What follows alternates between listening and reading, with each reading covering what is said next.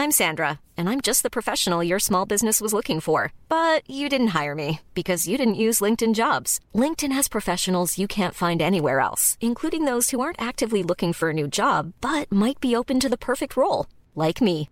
In a given month, over 70% of LinkedIn users don't visit other leading job sites. So if you're not looking on LinkedIn, you'll miss out on great candidates like Sandra. Start hiring professionals like a professional. Post your free job on linkedin.com/spoken today.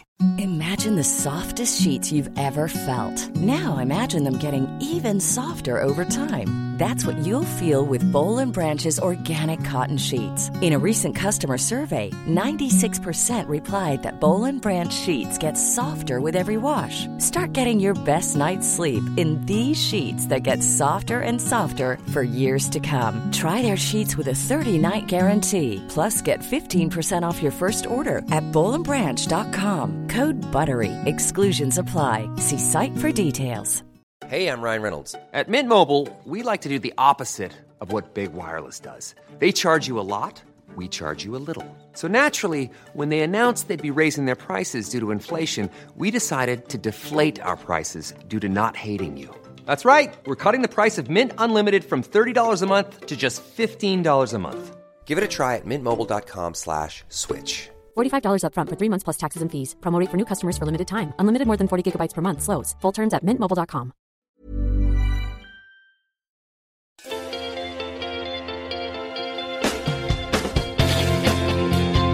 ¿Quién elige normalmente a la pareja? ¿El hombre o la mujer? ¿Quién creen ustedes? ¿Saben quién elige? Es la mujer. Es impresionante. Los hombres nos creemos conquistadores. No es cierto, nos conquistan ellas. Es más, dos chicas aquí guapas, bien arregladas, esta noche se van a cenar porque pues no tienen galán todavía. Llegan al restaurante y eligen al cojudo que les va a pagar la cuenta. Y además el imbécil dice el día siguiente, me ligué dos chavas. Sí, claro, claro. Te lo vamos a creer. La mujer es la que elige. Por favor, cuento. Por favor, su imaginación. Préstenme toda su atención, por favor. Escuchen. Yo antes decía, ahora estoy más convencido que nunca que atrás de un gran hombre hay una gran mujer. Pero, alerta por favor, atrás de una gran mujer habemos varios hombres. Díganme si no es cierto. Pero no es así. Vamos a hablar realmente de las diferencias y por qué somos como somos, nuestro ADN, cómo trabaja, cómo obedece dependiendo de nuestro sexo, sea hombre y si es mujer. Ahora que si es cabrito, pues no sé. La verdad. A tanto no llega. Entonces resulta que vamos a hablar de hombre y mujer. Diferencias, hombrismo o feminismo. Ustedes saben que el siglo XX tuvo una característica particular el siglo pasado. Fue el feminismo. ¿Por qué? El ismo significa extremo. Las mujeres empezaron a irse al extremo y a defender sus derechos que durante siglos había quedado en el abandono y en segundo plano. Pero por supuesto la mujer, la mujer no puede hablar de hombrismo porque la historia fue hecho por hombres, desarrollado por machos, escrita por machos y por herencia de machos. Y por lo tanto, no hay, no hay hombrismo, es, lo que es, un, es fundamentalmente machismo. Pero por favor, analicen esto si están amables. Todos los que estamos aquí presentes, ¿estamos convencidos de que nacimos pecadores? ¿Sí o no? ¿Escucho? ¿Sí o no? Sí. Pues no. Y les voy a demostrar por qué. Imagínate yo qué culpa tengo, que todos nacimos de mamá. Bien, yo qué culpa tengo que mi papá se haya cuchiplanchado a mi mamá. O sea, yo no estuve en la fajetorapia que le aplicaba. Y resulta que yo nazco pecador, para empezar. Están como las deudas que nos dejan nuestros gobiernos. Agarran un montón de deudas y la tenemos que pagar nosotros. ¿Por qué la mujer habla más que el hombre? La mujer habla más que el hombre. Está probado que habla al doble de velocidad del hombre. Es más, son impresionantes. Hablan al mismo tiempo y se entienden. Ayer estaba parado, llegaron dos señoras a hablar conmigo. No, no, no.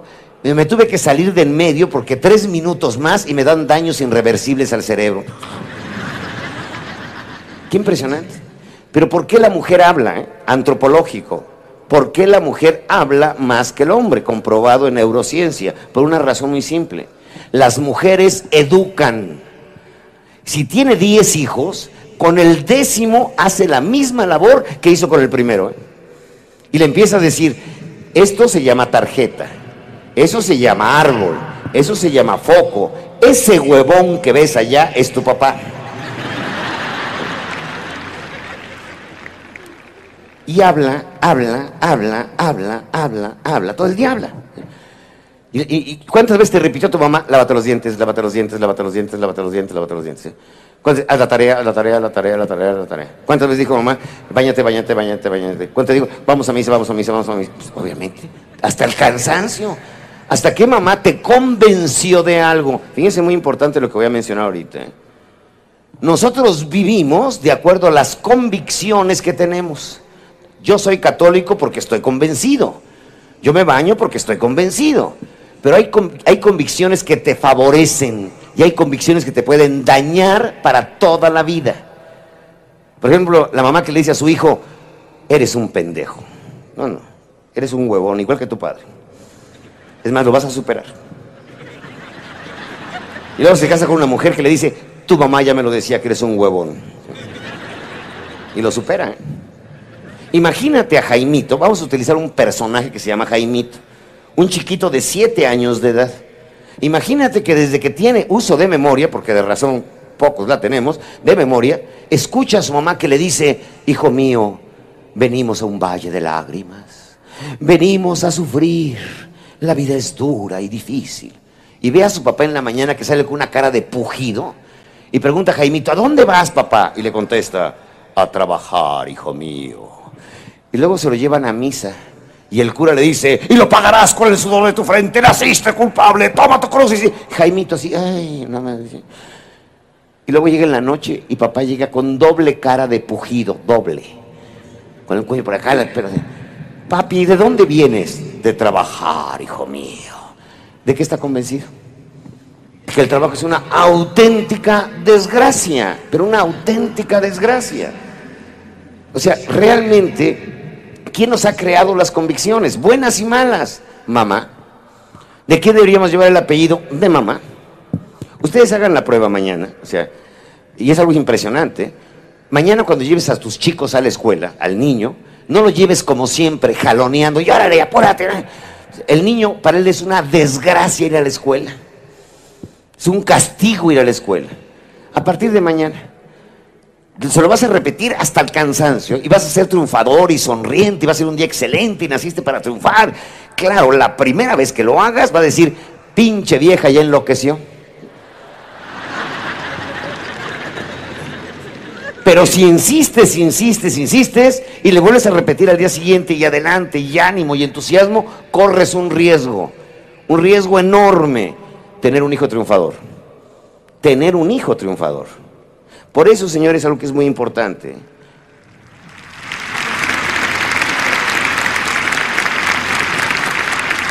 Fíjense muy bien, si un padre y una madre le dan todo, todo, todo a su hijo a cambio de nada, ¿saben qué van a hacer? Un huevón graduado. ¿Sí? Porque el tipo va a querer quererlo todo y no va a dar nada. ¿Y tú cómo fuiste educado? Para ser huevón. Muchas gracias.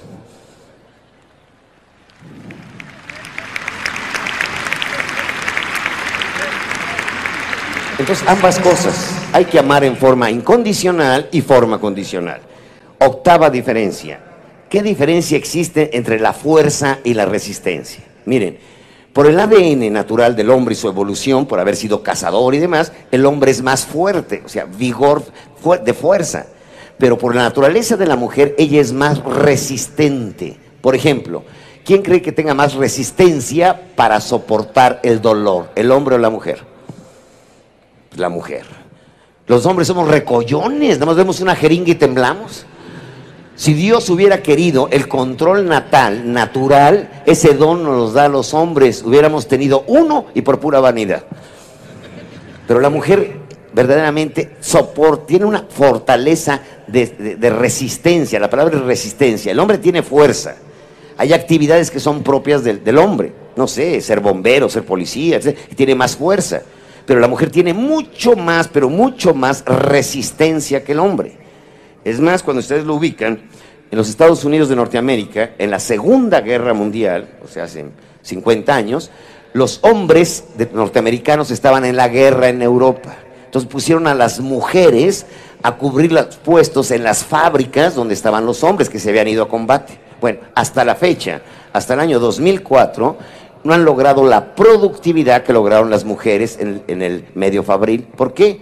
Porque la mujer es, por supuesto, más resistente. Ahora, las ciencias, el arte, las matemáticas, la música, fíjense, estoy diciendo la ciencia, el arte, la música, uno es con E y otro es con la, porque no tienen sexo.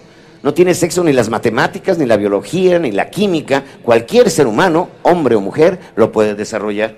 Por eso es muy importante entender la diferencia. El hombre tiende a la fuerza, la mujer a la resistencia. Novena diferencia. Por favor, escúchenme. Siempre nos han metido el rollo de que nacimos para ser perfectos. Mentira.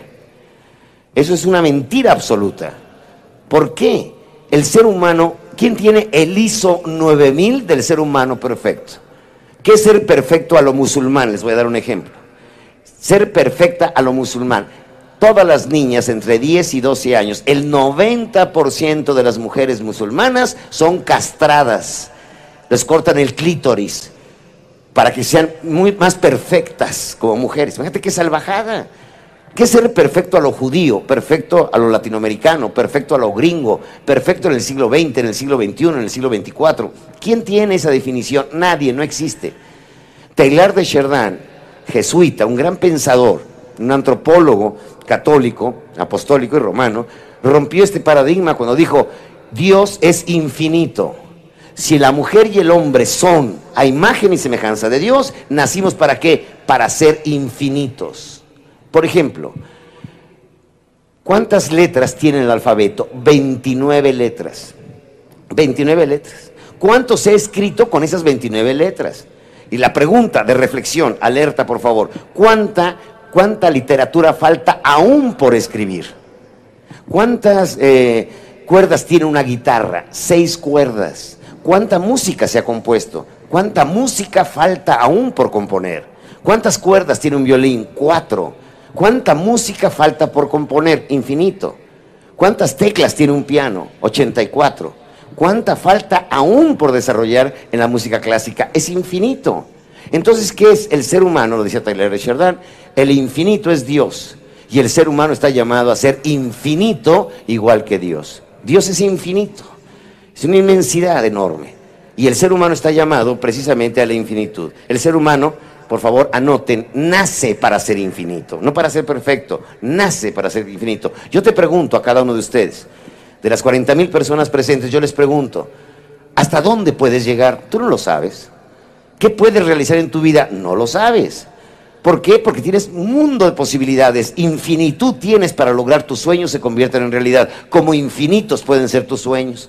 Como infinito fue pensar en vencer la rabia, o tener una bombilla eléctrica, o llegar a la luna, o lograr la libertad de nuestras naciones. Infinitos, infinitos, infinitos. Los seres humanos nacemos para qué? Para ser infinitos. Ahora bien, aquí es un concepto central de esta charla, de esta reflexión. La mujer nace líder. La mujer es un líder natural. Miren, los gringos se han desvanecido los sesos tratando de sacar las características de un líder, no existe tipología. Líder, por favor anoten, puede ser bueno o malo. Pero ¿qué cualidad tiene el líder? Tiene poder. Muy importante, poder. Aunque el tipo rebuzne y parezca asno, pero si tiene poder, es líder. Sencillamente puede dar o quitar. En un momento dado, ayer estaba con los, con los magistrados. Un magistrado es un líder, ¿por qué? Porque te puede condenar o te puede dar la libertad. Tienes el poder de dar. Y obviamente, fíjense ustedes algo que es muy importante. ¿Qué es la primera? Las tres, les voy a hablar de las tres funciones universales de un líder. Tres cosas hace un líder. No importa sector público, sector, sector privado, en una iglesia, en un campo deportivo, tres funciones. Número uno, Un líder satisface necesidades. Seguimos al líder que nos va a satisfacer nuestras necesidades, que nos va a dar de comer o que nos va a llevar drenaje al barrio o nos va a dar agua potable. Esa necesidad que tenemos nos hace seguir a un líder. Por supuesto, estábamos en Arequipa el día de ayer, había un paro y obviamente había un líder y lo seguían a ese líder porque iba a satisfacer una necesidad. Entonces lo primero es satisfacer necesidades. Número dos, resolver problemas. Aunque ustedes no lo crean, todos nuestros políticos son nuestros empleados y los contratamos para que resuelvan problemas. Desafortunadamente la mayoría nos meten más problemas. Estaba el otro día en un programa de televisión en México, en Monterrey, y me preguntaron, oiga, ¿qué sugerencia le da a los políticos de nuestro país? Y si se me ocurren varias cosas, dije. Número uno, que renuncien. Me dijeron algo más práctico, que se levanten tarde, entre 9 y 10 de la noche.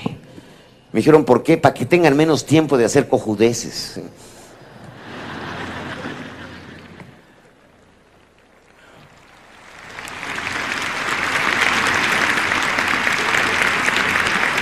Un líder, pues, ¿es para qué? Para resolver problemas. Y número tres, ¿eh? Número tres, que es esencial. Y tal vez es la más el más difícil de alcanzar.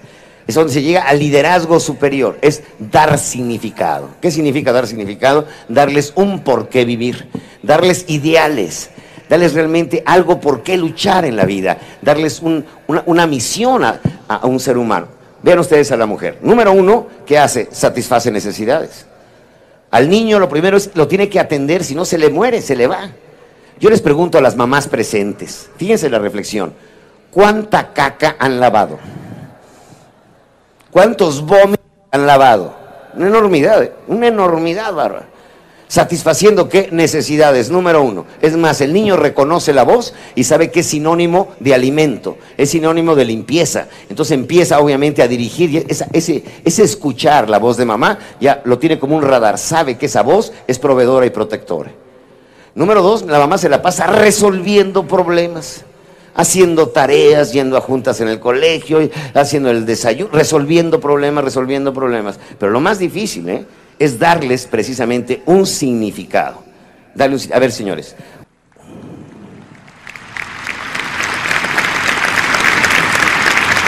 Segunda diferencia, número dos. Siempre nos han dicho que la mujer es una tentación. Le vemos el hardware, es una tentación. A ver, yo les pregunto, señoras que están aquí presentes, mujeres solteras, casadas, eh, ya no hay divorciados ni divorciadas, ahora son solteros reciclados, para que entendamos cómo ha cambiado el lenguaje. Yo les pregunto, realmente, ¿cuántas veces al año una mujer puede dar a luz un hijo? ¿Cuántas veces al año? Una. ¿Y los hombres cuántas veces pueden embarazar a una mujer en un año? Algunos hasta varias veces al día. Entonces, ¿quién es el promiscuo, el hombre o la mujer? Pues obviamente el hombre. Y ustedes lo van a ver más a, continuación porque lo hace, porque lo hacemos los hombres, o sea, tenemos una, un, detonador genético que nos lleva a eso. Bien, número tres, siempre se ha hablado que las mujeres tienen un sexto sentido, como que son adivinas. Las mujeres tienen en su ADN, ya lo traen, tengan hijos o no, traen un sexto sentido. ¿De dónde viene este sexto sentido? Cuando la mujer pasa ese proceso mágico y maravilloso de la maternidad, resulta que como el niño no habla, él no puede comunicarse, entonces ella empieza a adivinar. Y le empieza a adivinar si le duele la muela, si le duele la encía, si le duele una piernita, si tiene calentura. Y como el niño no habla todavía, balbucea, la mamá se empieza a entrenar como adivina. Y entonces empieza a desarrollar lo que se llama su sexto sentido. Les voy a hacer una aclaración, señoras. A veces se van al extremo, creen tanto en su sexto sentido que de repente les dan unos ataques de celos cuando no ha sucedido nada. Condenado, este me está poniendo el cuerno, como que me late. Pues te late mal, pero no he hecho nada. No lo has visto, no, no, no, no, no. Yo ya lo siento. Tengo una esmeralda, una esmeralda en la mano y te digo, oye, tengo una esmeralda en la mano. ¿Qué me dirías? A ver, muéstramela. Pero la mujer no lo ve, dice, no, no, sin verla, yo sé que este desgraciado me está poniendo el cuerno.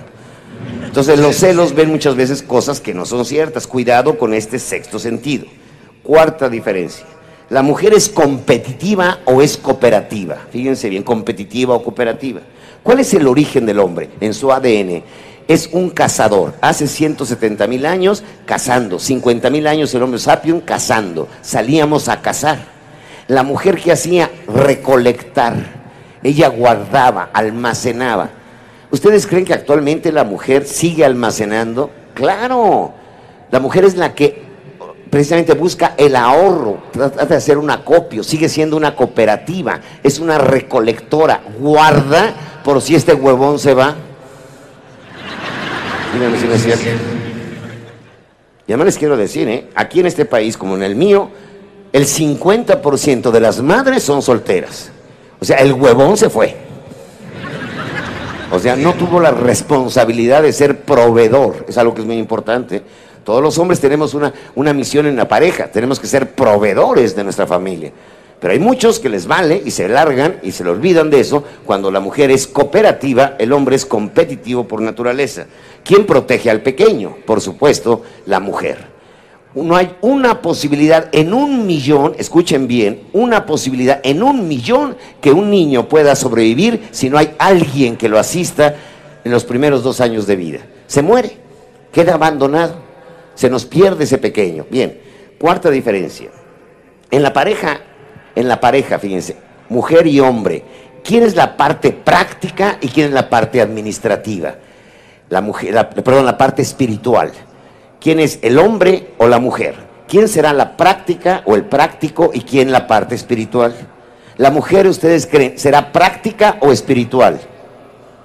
A ver, ¿qué creen que sea, espiritual o práctica? Grítenlo. La mujer es eminentemente práctica. El hombre es eh, básicamente espiritual y se los voy a mostrar a continuación. La mujer tiene un pensamiento en red. ¿Qué significa pensamiento en red?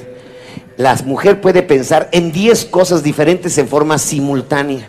Está en la cocina, está cocinando, está escuchando la radio, está hablando por teléfono, está regañando al chamaco, está sacando al perro, todo al mismo tiempo. El hombre es focal el hombre nada más se concentra, nos concentramos en algo, en algo nada más. Hagan, hagan la prueba. Dale tu hijo, bebito, dáselo a papá. Cuando lo toma el hombre, el bebé, se queda hecho un pendejo y ya no sabe qué hacer. Haz algo, no puedo. Porque los hombres somos focales, nada más podemos hacer una a la vez, no podemos ver la tele y tejer. Es más, cuando nos echamos en reversa en el coche tenemos que bajar el radio. Somos focales. Por ejemplo, la mujer es mejor administradora en cualquier empresa. Administra mejor que el hombre. ¿Por qué? Porque tiene ese pensamiento en red. El hombre es más focal, es como los chefs de cocina. Son hombres porque se focalizan en un plato, nada más. Entonces, por supuesto, aquí viene la parte, ¿por qué las mujeres rezan? ¿Por qué la espiritualidad, ese rezo de la mujer? Porque es práctica. Está diciendo Dios, ay Dios mío, por favor, ubica este cojudo, te lo pido. En profunda oración, ubica el desgraciado. El hombre que es soñador. Toda la vida estamos pensando en comprar un coche, en poner una empresa, en hacer un viaje. Es el sueño. Cuando llegué a la ciudad de Brujas, en Bélgica, me llamó mucho la atención una escultura enorme en una fuente en la cual el hombre está viendo así al horizonte, la mujer está de rodillas tomándole una pierna y un montón de chamacos atrás, como diciendo, ¿a dónde vas, huevón? A conquistar las indias. ¿Cuáles indias, pendejo? ¿Y quién va a mantener a esos chamacos? A ver. Entonces, ¿qué resulta? La mujer es, obviamente, es una mujer que utiliza mucho más el lado izquierdo del cerebro, es administradora natural. Miren, por ejemplo, el hombre es muy buen contador. Los contadores hombres somos fenomenales. ¿Por qué? Se focalizan. Están checando sus cuentas, están cuadrando las cifras. Es más, cuando les concilia todo, no, no, no, no. Sienten tal felicidad que tienen como un mini orgasmo emocional. ¡Yes! ¿Por qué? Son focales. Somos focales. Aplaudan si quieren los contadores que están presentes.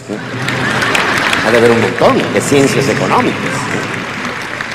Bien, la mujer, fíjense bien, voy a la sexta diferencia. ¿Es auditiva o es visual? Escuchen bien, ¿la mujer es auditiva o es visual? Fíjense muy bien lo que vamos a hacer ahorita. Vamos a hacer una experiencia. Quiero que se imaginen, el lado derecho del cerebro es imaginación, que se imaginen ahorita a un hombre alto, rubio, estilo Malboro en su caballo, ¿sí? y que canta más o menos así, a ver si identifican la voz. Lucero azul y no estabas tú. ¿Y cuántos están enamorados de ella? Pues una barbaridad. ¿Por qué? Porque la mujer es auditiva. Si escucha lo adecuado, afloja. ¿Cómo ves? Y el hombre es visual. Ustedes ven a un grupo de hombres, escuchan unos tacones y todos los hombres volteamos. Somos visuales. Obviamente, ¿por qué la mujer tiene que cambiar de peinado, cambiar de blusa, de bolso, de, todo? ¿Por qué? Porque el hombre es visual. El hombre siempre así, anda nada más como a la cacería, buscando. ¿sí? Y la mujer tiene que estarse arreglando. Por supuesto que hay una cosa que es muy importante. Fíjense muy bien. A las mujeres les recomiendo algo. En la mañana no se arreglen, decórense. De verdad, el hombre es visual. Pónganse guapas, hermosas, preciosas. Lo mejor. No se trata de dinero. Se trata de que tu hombre es visual. Y por lo tanto, tienes que estar consciente de que él siempre va a estar así, visualmente. Hay señoras, no, no, no. Los domingos sobre todo, qué facha. Es el día de la facha nacional. Se pone su bata original de hace 15 años. Se le ven todos los mondongos en cada lado. Utiliza unas medias coloradas desteñidas cuando su marido jugaba fútbol hace un montón de años. Trae unas pantuflas que parecen de charol, pero eran de peluche. Y es un chalecito morado para el frío. Con su escoba volando por toda la casa. Y le pregunta al marido, ¿no te vas a arreglar? No, porque hoy no viene nadie. Dice, yo soy nadie, pendeja, o sea, para empezar. Luego, fíjense, aquí viene, es interesantísimo. ¿No han escuchado esas casas que tienen doble piso y de repente están los dos señores solos y la señora está allá abajo y se oye un ruido y el marido grita, ¿quién anda ahí? Y contesta la mujer, nadie, soy yo. Fíjense, la señora nadie vive ahí. Entonces, por favor, señoras, arréglense, pónganse guapas, sean coquetas. Una mujer que no es coqueta, que no se arregla, que no es así. no, La belleza interior se expresa en la belleza exterior. En la mañana, cuando te arreglas, vete en el espejo y di, este es el empaque adecuado. Traigo el empaque correcto para el contenido. Imagínate que vas a comprar un perfume Paloma Picasso o Chanel y te lo dan en una cubeta de chaca chaca. Pues no, no te lo vas a creer. El empaque es importantísimo. Ahora, voy con los señores. Señores, la forma que nosotros necesitamos conquistar a una mujer, aunque no lo crean, las palabras son- se las lleva el viento. No, es importante las palabras. La mujer es auditiva. Es la mujer que le pregunta a su marido, oye mi amor, ¿me amas? ¿Y por quién crees que trabajo, cojuda? Dice, desgraciada contestación, desgraciada, o sea, sin gracia. A la mujer hay que hablarle, tenemos que rescatar el lenguaje, tenemos que realmente hablar con ellas. Imagínense ustedes, les voy a leer un documento en la cual eh, se llama, imagínate que una persona que anda de viaje, anda en Lima, le habla en la noche a su mujer y le dice, oye mi amor, ¿cómo estás? Muy bien, ¿cómo te ha ido? Sensacional, estamos trabajando muy fuerte, pero no me podía dormir antes que te confiara un secreto. Dice la mujer, ah, este ya me puso el cuerno, segurísimo. A ver, dime, ¿cuál es tu secreto? Y el hombre aquel dice, mira, te voy a confiar un secreto. No podré jamás dejar de pensar en ti. ¿Cómo olvidar a mi cómplice, compañera, amante y amiga de mi existir? La vida ha sido un caminar todos los días contigo. Continuidad y sorpresa ha sido a cada instante a tu lado. Tú que me acompañas a cada instante te quiero confesar y susurrar mi gran secreto. Te amo. Encontré una estrella que cayó del cielo con mil destellos que escapan de mis manos como luciérnagas, centinelas, lucecitas que alegran mi corazón, que iluminan mi existir. Amor, jamás te podrás escapar, porque decidí por siempre para ti vivir.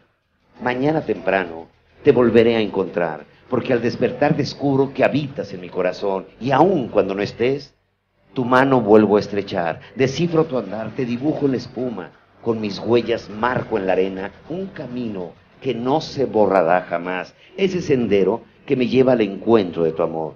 Te confieso, te confieso un secreto más, nunca podré dejar de amarte.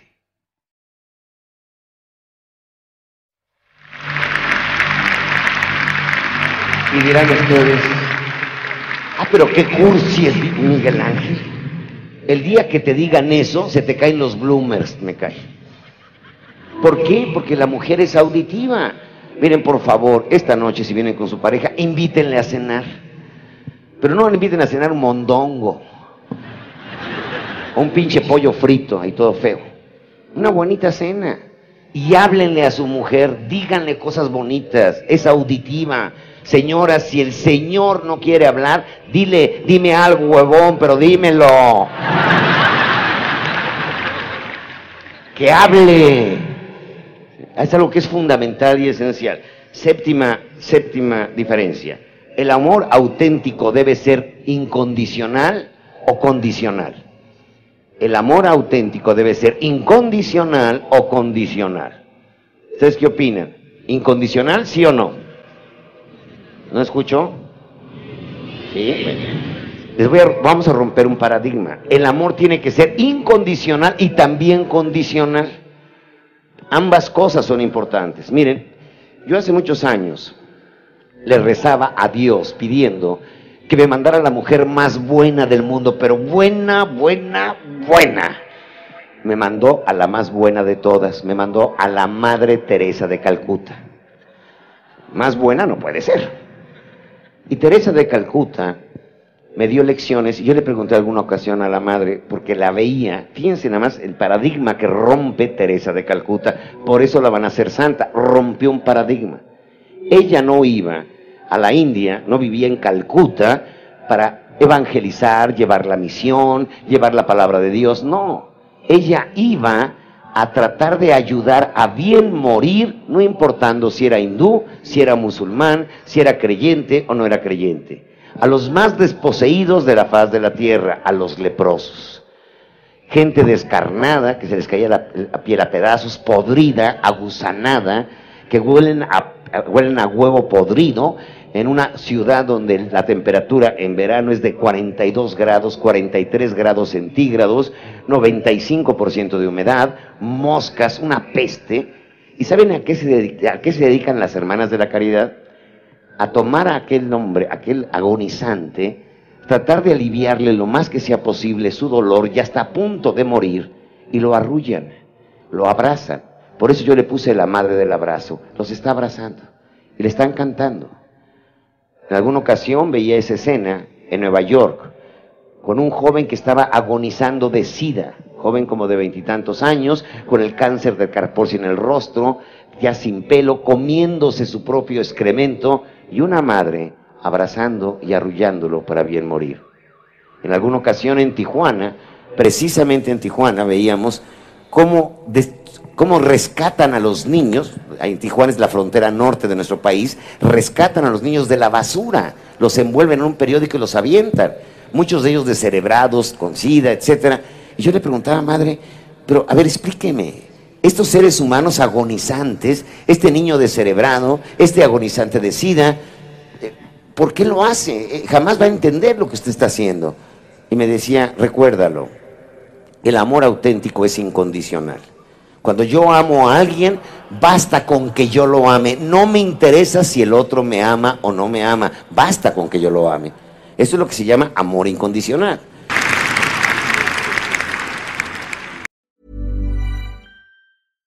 Step onto the legendary clay courts of Roland Garros, where the world's best players battle it out at the French Open for a chance to win a Grand Slam title. Tennis Channel Plus is your place to watch. Stream every court from your phone or smart TV live in HD. See the action unfold as legends fight for glory and new rivalries emerge. Daily live coverage begins Monday, May 20th, with match replays on demand so you never miss a moment. From the first serve to the final point, Roland Garros promises unforgettable moments and new chapters in tennis history. Stream now with Tennis Channel Plus to be there when it happens. Imagine the softest sheets you've ever felt. Now imagine them getting even softer over time. That's what you'll feel with Bowl and Branch's organic cotton sheets. In a recent customer survey, 96% replied that Bowl and Branch sheets get softer with every wash. Start getting your best night's sleep in these sheets that get softer and softer for years to come. Try their sheets with a 30-night guarantee. Plus, get 15% off your first order at bowlandbranch.com. Code BUTTERY. Exclusions apply. See site for details. The secret to summer ready skin is here. Osea's number one best selling Andaria algae body oil, clinically proven to instantly improve skin elasticity and transform dry skin to silky, soft, and unbelievably glowing. Its signature scent of freshly squeezed grapefruit, cypress, and mango mandarin transports you to sun kissed summer days. Get healthy, glowing skin for summer with clean vegan skincare from Osea. Get 10% off your first order site wide with code GLOW at OseaMalibu.com.